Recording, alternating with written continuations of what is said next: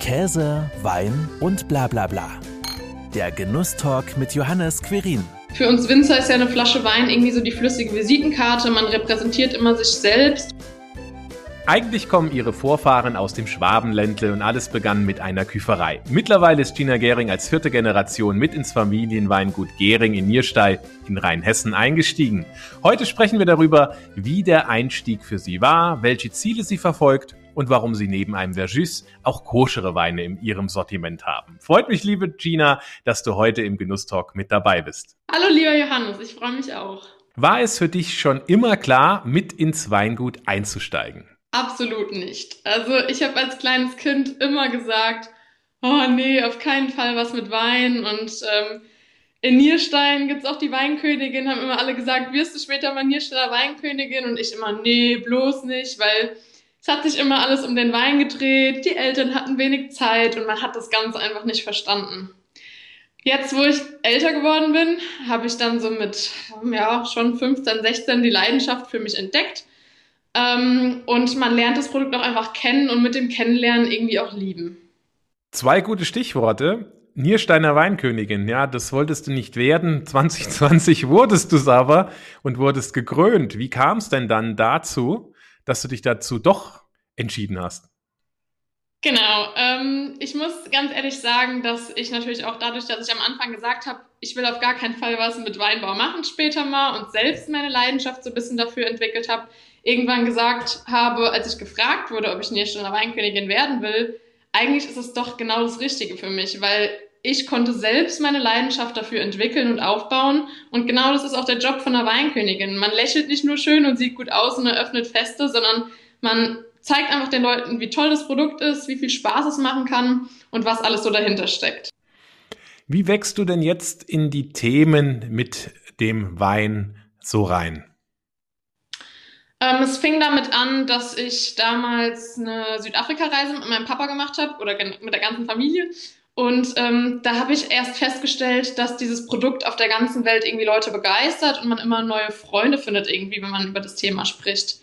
Und ähm, so fing meine Leidenschaft an und ich habe irgendwann gesagt, hey, wieso ähm, eigentlich nicht auch in den Weinbau gehen? Und so kam das Step für Step. Ich habe immer ein bisschen mehr Aufgaben ähm, im Weingut gemacht und das, was ich vorher irgendwie so nebenbei gemacht habe, habe ich dann immer öfter und immer lieber gemacht und bin dann auch mal mit in Weinberg und genau, so habe ich dann nach meinem Abitur beschlossen, den praktischen Weg auch einzugehen und habe eine klassische Winzerlehre gemacht.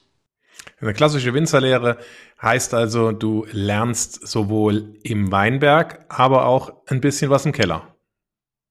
Genau, also der Beruf des Winzers ist quasi das ganze also alles zusammen und das ist auch das Schöne und Faszinierende. Wir haben die Arbeit im Weinberg mit der Natur, wir sind aber auch im Keller, wir haben aber auch Kundenkontakt direkt oder sind auf großen Messen unterwegs und das ist einfach so schön. Und ähm, bei der Winzerlehre ist es wirklich so, dass man in einem Betrieb arbeitet, ganz normal zur Berufsschule geht und so einfach direkt ähm, in der Produktion mit dabei ist und das Ganze drumherum lernt. Und nach der Ausbildung habe ich dann nochmal eins draufgesetzt und äh, bin jetzt quasi ab Sommer dann offiziell Weinbautechnikerin sogar. Mhm. Planst du denn auch noch irgendwie ein Studium dran zu hängen? Ähm, ganz am Anfang war der Plan mal, nach Geisenheim zu gehen, zu der Weinuni. Äh, ich muss aber ganz ehrlich sagen, dass ich während der Ausbildung gemerkt habe, dass ich viel mehr Lust habe, wirklich den praktischen Weg zu gehen und habe mich deswegen entschieden, nach Weinsberg auf die Technikerschule zu gehen, wo das eher so ein bisschen der Fokus ist. Also ich glaube, das Studium ist für mich jetzt ähm, nach fünf Jahren Weinbauschule kein Thema mehr. Das ist ja auch gut zu wissen, dass man da schon genug Praxis gesammelt hat und die Theorie gar nicht so wichtig ist. Vor allen Dingen muss ich sagen, ähm, nach der Ausbildung war die Entscheidung schon noch da, vielleicht nochmal zu studieren. Aber ich habe da so weise Worte mit auf den Weg gegeben bekommen. Und da ging es so ein bisschen drum, dass es wirklich eigentlich egal ist, welche Aus- oder Weiterbildung du machst, sondern es kommt immer auf dich selbst drauf an. Was sind deine Ziele? Was motiviert dich? Was möchtest du wissen, äh, wie du da aus dem Ganzen gestärkt rausgehst? Ja, was sind denn deine Ziele, wenn du es schon angesprochen hast? Ähm, also langfristig natürlich zu Hause in den Betrieb komplett einsteigen, äh, immer mehr Verantwortung übernehmen und so ein bisschen das Heimatgefühl weitervermitteln. Also ich finde es einfach so schön. Für uns Winzer ist ja eine Flasche Wein irgendwie so die flüssige Visitenkarte. Man repräsentiert immer sich selbst und ähm, auch die Verbundenheit zur Familie. Also, dass man einfach wirklich mit einem Wein zeigt, wo komme ich her, was mache ich. Und das ist ja das Schöne, vor allen Dingen am Riesling äh, vom Roten Hang, dass man wirklich auch schmecken kann, woher kommt das Ganze. Stichwort Wein und Visitenkarte. Wir haben natürlich auch heute einen Wein im Glas, selbstverständlich von euch. Den hast du ausgewählt. Was hast du denn ausgewählt? Ich habe mich dafür entschieden, äh, eine Scheurebe zu probieren, weil die Scheurebe so typisch Rheinhessen ist. Also sie wurde auch äh, in Rheinhessen in Alzey vom Georg Scheu gezüchtet. Wir hatten jetzt erst ein riesen Jubiläum von der Scheurebe und ich finde es einfach eine super schöne, klassische deutsche Rebsorte. Und wir haben uns zu Hause im Betrieb so ein bisschen ähm, darauf spezialisiert, wieder also eher heimische Sorten anzupflanzen, bisschen weg von den internationalen. Und da ist die Scheurebe fruchtig echt super süffig. Und dazu kommt noch, dass wir 2020 sogar den zweiten Platz mit der Scheurebe beim Scheurebe-Wettbewerb gewonnen haben. Und da waren wir super stolz drauf. Dann würde ich mal sagen, stoßen wir an. Zum Wohl. Zum Wohl. Ja, man schmeckt natürlich klassisch die Scheurebe schon raus, hat man auch in der Nase. Wie würdest du jetzt ihn beschreiben? Ja, also ich finde, die Scheurebe hat ja schon diese typischen Aromen, wie man sagt, so Johannisbeere. Ähm, ich finde aber auch dadurch, dass wir bewusst mh, hm, eine schöne eingebundene Säure haben, hat man auch so ein bisschen dieses Limette, sage ich mal ein bisschen. Es geht aber schon fast so in der Nase in so eine aromatische Richtung von Maracuja, Mango manchmal. Und deswegen haben wir uns auch bewusst dazu entschieden, ihn restsüß auszubauen, weil diese Süße im Mund einfach super zu dem Aroma passt, den ihr schon in der Nase habt. Also das macht echt Spaß, einfach so diese Harmonie von Süße und Säure. Mhm. Das stimmt tatsächlich. Man merkt zuerst mal so die Säure und im Abgang hat man natürlich aber auch dann die, die Fruchtigkeit und äh, die Süße der Scheurebe. Und dazu gibt's dann auch mal noch zwei Käse, damit wir was zum Knabbern haben. Sehr gewagt von mir, ein Stilton, ein Blauschimmel aus England, der mit der, ich kannte den Wein ja vorher nicht, ich habe es einfach nur mal von deiner Beschreibung her versucht, auch etwas auszuwählen, der eventuell, und ich hoffe es, mit der Süße sehr gut harmonieren wird und einen alten Comté aus Frankreich. Und können ja einfach mal probieren. Ähm, der Blauschimmel, der ist ja auch so schon wie ein kleines Bonbon, weil er so schön zerbröckelt und in die einzelne kleine Stücke verfällt. Er ist natürlich von, äh, vom Geruch her schon intensiv und äh, nicht jedermanns, jeder Fraus Geschmack. Du hast mir eben auch schon gesagt im Vorgespräch, dass du jetzt nicht so der Blauschimmel-Fan bist. Aber es passt und ich habe ja schon gesagt, mein Papa liebt es auch, deswegen ich bin super gespannt, wie das jetzt harmoniert. Man merkt das Blauschimmel-Aroma. Ähm, nicht so intensiv, aber es kommt dann auch nochmal mit dem Wein zur Geltung. Und das finde ich auch nochmal ganz spannend, weil normalerweise, wenn ich den jetzt ohne Wein ähm, essen würde, habe ich natürlich da schon eine kräftigere Wucht im Mund. Und der, der Comté ist natürlich auch etwas kräftiger, aber jetzt natürlich auf eine andere Art und Weise, ähm, hat auch schon leichte Salzkristalle, äh, mit äh, im, ähm, im Käse drin. Hat man also auch so ein bisschen einen Crunch. Und das ist sicherlich auch ganz spannend zu dieser Frucht, die der Scheurebe, die die Scheurebe da so mit sich bringt. Ich muss sogar fast sagen, obwohl ich den Blauschimmel eigentlich nicht so favorisiert hätte, dass ich finde, er passt besser. Ja, das stimmt. Ähm, ich habe es jetzt auch gemerkt, der Comté, der geht verloren. Ne? Da hast du zwar, du merkst zwar im Mundgefühl, dass da ein Käse noch mit dabei ist, aber äh, vom Geschmack her steht der äh, Stilton der Scheurebe doch besser entgegen und man hat dann tatsächlich von beidem etwas. Ich finde auch, dass der Wein mit seiner Säure da viel präsenter ist. Mhm. Wenn ich den Hartkäse wiederum esse, dann geht der Wein auch ein bisschen unter. Also er ist irgendwie so versteckt, er kommt gar nicht so richtig rüber. Das ist ziemlich schade, ja. Ja, wieder was gelernt. In dem Fall zum, zur Scheurebe äh, vom Weingut Gering lieber einen Blauschimmelkäse als einen Comté. Ihr habt ja auch ähm, eine Weinwirtschaft neben dem Weingut. Wie ist es denn da? Schaut ihr da auch, dass die Gerichte gut mit euren Weinen harmonieren oder sagt ihr, jeder soll das trinken, was er denkt, was zum Essen passt? Also prinzipiell ist es erstmal so, dass wir schon den Leuten einfach mit auf den Weg geben wollen, dass Wein unkompliziert ist. Und es gibt super viele Empfehlungen, auch jetzt mit dem Käse ist zwar eine Empfehlung, aber wenn jemandem was anderes besser dazu schmeckt, dann ist es auch okay, ja. Und ähm, wir geben zwar Empfehlungen mit in der Karte, äh, was jetzt sehr gut passen würde zu der Speise, oder auch individuelle Beratung. Immer in der Theke dürfen die Leute gerne noch mal was probieren. Aber äh, im Prinzip darf man sich wirklich bestellen, was man mag. Auch wenn man mal zu einem Fisch gerne Rotwein trinkt, dann ist es absolut in Ordnung. Im Prinzip kommt es wirklich nur darauf an, dass es einem persönlich gefällt und man so einfach einen tollen Abend oder irgendwie genau tolle Momente genießen kann. Mhm. Wie ist es denn eigentlich, äh, wenn Papa und Mama Chef und Chefin sind? Ich stelle mir das manchmal nicht ganz leicht vor. Ja, ich habe es ja vorhin schon ein bisschen anklingen lassen. Als Kind hast du immer gedacht, oh nee, äh, die Eltern haben keine Zeit. Ähm, es ist natürlich so, dass man in einem selbstständigen Betrieb stets am Powern ist und immer, äh, wenn man vor allem Kunden auf dem Hof hat, auch immer da sein muss. Aber mit dem Alter und mit der Leidenschaft, die ich selbst für das Produkt entwickelt habe, habe ich das absolut verstanden und auch verstanden, warum man so viel Zeit dafür investiert. Deswegen ähm, mittlerweile ist das Verständnis natürlich da. Aber es ist nicht so easy, immer noch zusammenzuarbeiten, weil wir sind schon gute Dickköpfe auch. Also wir haben mein erster, mein erstes Projekt, was ich mit betreuen durfte, war 2017. Da haben wir die Etiketten neu gestaltet. Das ähm, war ein super spannender und langer Prozess, weil viele Diskussionen äh, damit eingehen, weil es halt irgendwie doch schon wirklich so ein Herzensprojekt ist, den Wein einfach nochmal auszustatten. Und viele Leute, die den Wein nicht probieren, müssen von außen auch erstmal verstehen, was ist vielleicht in der Flasche, ja. Mhm. Ähm, also es war schwierig, aber äh, man kommt auf einen Nenner und ich bin super froh mit meinen Eltern. Äh, wir sind, mein Papa ist immer so der Kreative, meine Mama ist so die strukturierte und dann wir ergänzen uns super alle drei. Ähm, wann gibt's denn dann vielleicht den ersten Wein von dir? Den gab's insgeheim schon ein bisschen, zwar nicht so offiziell ähm, präsentiert, aber dadurch, dass ich ja hier schon eine Weinkönigin bin, und wir immer ein Charity-Projekt machen, habe ich mich dafür entschieden, einen Wein zu kreieren.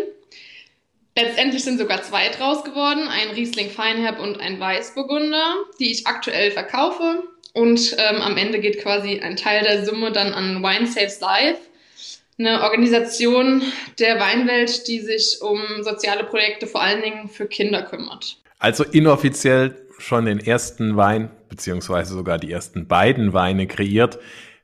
Wann kommt dann der dritte, offizielle? Das müssen wir jetzt mal gucken, je nachdem, wie es aussieht, äh, jetzt nach dem Techniker. Ich würde gerne eigentlich noch mal ins Ausland vielleicht, halt immer so die Frage, wie es jetzt momentan weitergeht. Ähm, genau, das steht aktuell noch in den Sternen. Wo soll es denn hingehen, wenn es ins Ausland gehen kann? Ich bin leidenschaftliche Skifahrerin und habe sogar äh, eine Trainerlizenz, wo ich immer mit Kindern äh, auf Skifreizeiten fahre. Deswegen wäre es eigentlich mal so ein Traum, entweder nach Kanada oder Japan, so mal gucken. Äh, Japan ist ja bekannt für viel Riesling oder zumindest zum Sushi auch, gern ähm, süße Riesling aus Deutschland. Und man kann Skifahren, genauso wie in Kanada. Also vielleicht mal so ein Herbst dann erst dort und danach Skifahren wäre natürlich perfekt. sind wirklich zwei exotische Ziele. Wie würdest du denn eure Weine beschreiben? Was macht denn eure Weine aus? Sie sind vor allen Dingen ehrlich und puristisch. Also wir versuchen schon sehr naturnah einfach das Ganze zu belassen. Wenig am Wein tatsächlich zu machen, sondern im Weinberg schon grundlegend die Qualität zu legen. Wobei ich glaube, dass äh, die meisten Winzer da ähm, natürlich bemüht sind, die perfekt, das perfekte Lesegut hereinzubekommen. Aber es ist ja wirklich so, dass wir in Nierstein einen einmaligen Boden, Boden haben. Also der rote Hang, das ist roter Ton, Verwitterungsschiefer. Und das macht die Weine von der Aromatik und dem Terroir, wie man es ja gerne bezeichnet, so einmalig, dass wir das auch einfach wirklich transportieren wollen. Also das ist, liegt uns am Herzen, vor allen Dingen bei den Lagenweinen, zu sagen, ja, wir möchten einfach zeigen, wo kommen wir her. Bei den ähm, Einstiegsweinen, die einfach nur süffig sein sollen, da ist es wirklich einfach nur, dass die Weine trinkig sind, dass sie Spaß machen. Vielleicht hast du es auch mitbekommen, wir haben einen Wein, der nennt sich Herr Müller geht fremd, auch ganz witzig. Also da so ein bisschen dieses Storytelling, äh, einfach unkompliziert Wein trinken. Mhm. Ihr habt aber nicht nur jetzt äh, Weine mit lustigen Namen mit Herr Müller geht fremd, sondern ihr habt ja auch einen äh, Verjus in eurem Sortiment. Vielleicht erzählst du einfach mal kurz, was ist überhaupt ein Verjus und wie kommt man auf die Idee, sowas herzustellen? Genau, als wir uns entschieden haben, weg von den internationalen Rebsorten zu gehen, äh, war so die Frage Riesling, Klimawandel, wo geht das Ganze hin? Und dann hat mein Papa in Geisenheim die Rebsorte Gelber Orleans gefunden. Der Gelbe Orleans ist eine autochtone Rebsorte, das heißt, die ist heimisch und wurde schon vor über 200 Jahren am Roten Hang in Nierstein kultiviert. So findet man es in den Geschichtsbüchern.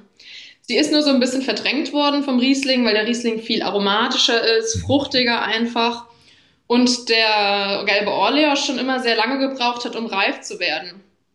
Dann haben wir uns aber bewusst dafür entschieden, 2013 wieder zu pflanzen.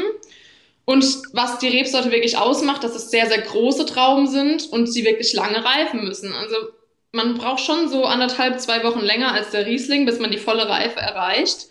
Und wir sind ja quasi bestrebt, gute Qualität zu ernten und deswegen müssen wir einen Teil der Trauben ausdünnen. Einfach dieses klassische Menge-Güte-Gesetz. Und dann war das damals so schade, als wir echt gesehen haben, wie viele Trauben wir eigentlich rausschneiden müssen, weil normalerweise schneiden wir Winzer die auf, die auf den Boden. In dem Falle war das aber so viel, dass wir gesagt haben, das ist eigentlich unverantwortlich, ist ja irgendwie auch ein Nahrungsmittel, es auf den Boden zu werfen. Und dann hatte der Papa äh, zu dem Thema kreativ relativ schnell im Internet was gefunden und kam so auf den Verjus. Und Verjus ist quasi einfach 100% Saft aus grünen Trauben. Das heißt, wir sind hingegangen, haben die Trauben bei der ähm, Ertragsreduzierung genommen und nicht auf den Boden gelegt, sondern in die Presse und gekeltert. Und dann ist der einfach abgefüllt worden, ohne Konservierungsstoffe, ohne alles. Und das Besondere daran ist, dass wir super viele Antioxidantien so mit drin haben, weil es ja wirklich sehr, sehr grün und knackig ist und man kann es als Säureersatz verwenden. Das heißt, gerne wird es genutzt in der Sternegastronomie, um Speisen zu würzen, um Salate anzumachen, irgendwie statt Zitronensaft. Also es hat einfach eine sehr schöne Fruchtsäure und nicht so eine, nicht so eine ähm, stichige Säure wie ein Essig. Und das macht das Ganze einfach schön. Mhm. Also rundet es im Endeffekt auch die Gerichte, die dann mit Verjus ähm, gekrönt werden, etwas ab. Genau, es ist zum Speisen verfeinern, wobei wir auch schon viele Kunden haben aus der Bar- und Gastroszene, die damit Cocktails sogar machen oder äh, ich habe auch nach dem Abitur ein Praktikum in Österreich gemacht. Da ist der Verjus schon viel bekannter und da wird das immer die Schwangeren-Schorle genannt, weil ähm, es ist halt im Gegensatz zu einer Traubensaftschorle nicht so süß. Also wer nicht so gerne süß mag, super erfrischend. Ja, wirklich einfach so ein Schuss Verjus in, also gespritzt mit einem sprudeligen Wasser. Das ist total lecker im Sommer. Trinken wir mittlerweile auch sehr gerne, weil es halt auch super gesund ist und ohne Zusatzstoffe noch viel besser. Kommt dann also in, eine, in, die Richtung einer alkoholfreien Weinschorle. Ich bin auch gespannt. Ich habe natürlich auch äh, mir eine Flasche von euch mal bestellt, weil ich äh, tatsächlich zwar schon Verjus kannte, aber in Deutschland findet man selten Winzer, Winzerinnen, die ähm, so etwas produzieren.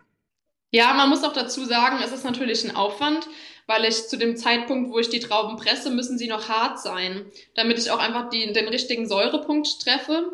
Ist es A, total schwer, die zu pressen, wenn sie so hart sind. Und B, ist es zu einem Zeitpunkt, wo im Keller meistens noch nicht alles vorbereitet ist für den Herbst. Das heißt, die Presse muss sauber gemacht werden, die Tanks müssen desinfiziert oder sterilisiert werden. Es ist halt schon ein Aufwand, aber wir haben gesagt, es passt bei uns ganz gut, dadurch, dass wir auch mit vielen Gastronomen zusammenarbeiten. Das ist halt immer schön für die Leute, wenn sie die Rebsorte, sag ich mal, in ihrem Gericht wiederfinden, die sie gerade im Glas haben. Mhm.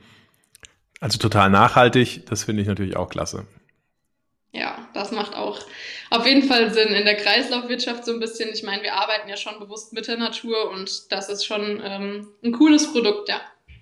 Eine weitere Linie, wenn man bei euch auf die äh, Webseite kommt, die einem ja direkt ins Auge springt, sind koschere Weine. Das ist genauso, also für mich genauso exotisch wie Verjus zu finden. Wie kam es denn dazu? Absolut. Ähm, mein Papa hat Kontakt wieder aufgenommen zu einem ehemaligen Freund, der in Israel lebt. Und dann kam irgendwie so die Idee, wieso machen wir eigentlich nicht oder probieren mal aus, koschere Weine zu machen. Das Besondere an koscheren Weinen ist, dass es wirklich ähm, Kashrut sein muss. Das heißt, Es war ein sehr, sehr aufwendiger Prozess, diesen Wein zu produzieren. Auch das Zertifikat dafür zu bekommen, ist nicht so wirklich ähm, preisgünstig, sage ich jetzt mal. Und es ist alles mit viel mehr Bedacht und äh, vorher zu planen, sage ich im Herbst, weil es darf nichts von einem, von einem Menschen durchgeführt werden, der kein, äh, kein gläubiger Rabbi ist. Bedeutet, wir hatten im Herbst einen Rabbi aus Luxemburg da, der uns die Kälte angedrückt hat, der bei der Filtration dabei war, der geguckt hat, dass die Tanks wirklich sauber sind. Also die müssen dann vorher gewässert werden sozusagen. Die Tanks werden auch abgeklebt, dass nur die Zusatzstoffe hinzugefügt werden, die wirklich auch Kaschrut für sie sind. Bedeutet auch der Einsatz von Reinzuchthäfen ist nicht erlaubt. Wir haben dann quasi Spontangärung gemacht. Also es war alles nicht so einfach. Für uns auch mal ein absolut neues Produkt, aber wir haben es halt einfach mal ausprobiert, um zu gucken, wie funktioniert es so und war total spannend. Und äh, ja, ist auch spannend zu probieren, was rausgekommen ist. Die Weine sind tatsächlich wirklich gut, ja. Schmecken die aber komplett anders als jetzt ein Wein, der aus der gleichen Rebsorte, aus dem gleichen Weinberg ähm, anders behandelt worden ist nachher in der, in der äh, Weiterverarbeitung im Keller?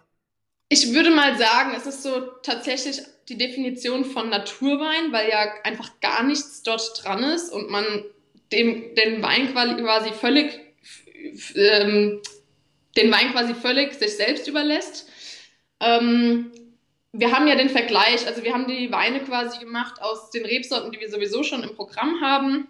Und man schmeckt natürlich einfach, dass es eine Spontangärung war. Also sie sind schon ein bisschen tougher in der Nase, ein leichter Stinker, wie man so gerne sagt, äh, aber super trinkig auch. Also wer gerne Sponti mag, kann gerne auch mal koschere Weine probieren. ist auf jeden Fall spannend zu wissen, was da alles zu bedenken ist. Ja, absolut. Also ich habe ja kurz schon mal gesagt, das ist wirklich einfach super viel Planung. Also wenn ich jetzt weiß, okay, da und da steht die Füllung an, dann muss der Rabbi natürlich auch rechtzeitig Bescheid äh, gegeben bekommen, dass er einfach auch dann anreisen kann. Ja. Extrem spannend, was ihr da treibt. was macht denn einen erfüllten Tag für dich aus? Ähm, ich würde definitiv sagen, die erfülltesten Tage hat man tatsächlich als Winzer im Herbst, weil man ein ganzes Jahr auf diese Tage hinarbeitet. Das ist super schön, wenn man die Trauben ernten kann und sieht, wie viel, also was da aus der Arbeit und der Leidenschaft rausgekommen ist. Und für mich, ich mache zwar wirklich alles gerne in dem Beruf, also es ist wirklich das, was ich schätze, aber ich liebe es, im Weinberg zu stehen, wenn die Sonne aufgeht. Es ist noch ein bisschen nebelig im Herbst. Es ist einfach wunderschön. Und das ist jedes Mal so der Tag, wo man sagt, dafür mache ich das auch. Der Herbst ist zwar für einen Winzer die anstrengendste Zeit und man steht rundum im Keller, geht nachts spät ins Bett, muss morgens früh aufstehen, wenn man eine Vollernterlese oder so hat.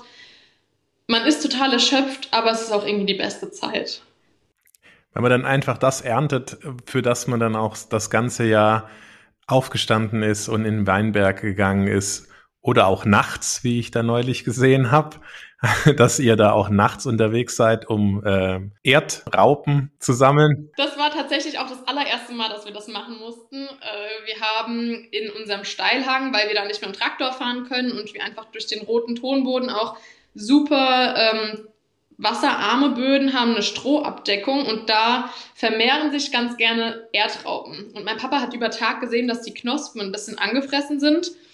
Und man weiß, dass Rompenspanner, ein anderer Schädling, auch nachts fressen. Und dann sind wir nachts in den Weinberg gefahren und dann war die Überraschung groß, als es keine Rompenspanner waren, sondern ungefähr dreimal so große Raupen, und zwar die Erdraupen, die dann wirklich so fünf bis sechs Augen in der Nacht fressen. Und da waren wir echt im rechtzeitigen Moment da.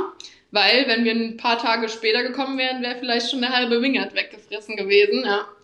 Und die umweltschonende Alternative zum Insektizideinsatz, der für uns nicht in Frage kam, war, die Raupen einzusammeln. Vielen Dank für deine Zeit und die spannenden Einblicke in deine ja, Winzerinnenwelt. Herzlichen Dank, liebe Gina. Sehr gerne. Es hat super viel Spaß gemacht und mir macht es auch immer super viel Freude, einfach ein bisschen was über das Thema zu erzählen, einen kleinen Einblick zu geben, weil letztendlich ist es einfach, Wein muss Spaß machen. Wein ist nicht versnobbt. Ein gutes Schlusswort. Danke. Das war Käse, Wein und bla bla bla. Der Genusstalk mit Johannes Quirin. Dir hat dieses Gespräch gefallen? Dann abonniere den Podcast, um keine neue Folge zu verpassen. Bis zum nächsten Mal.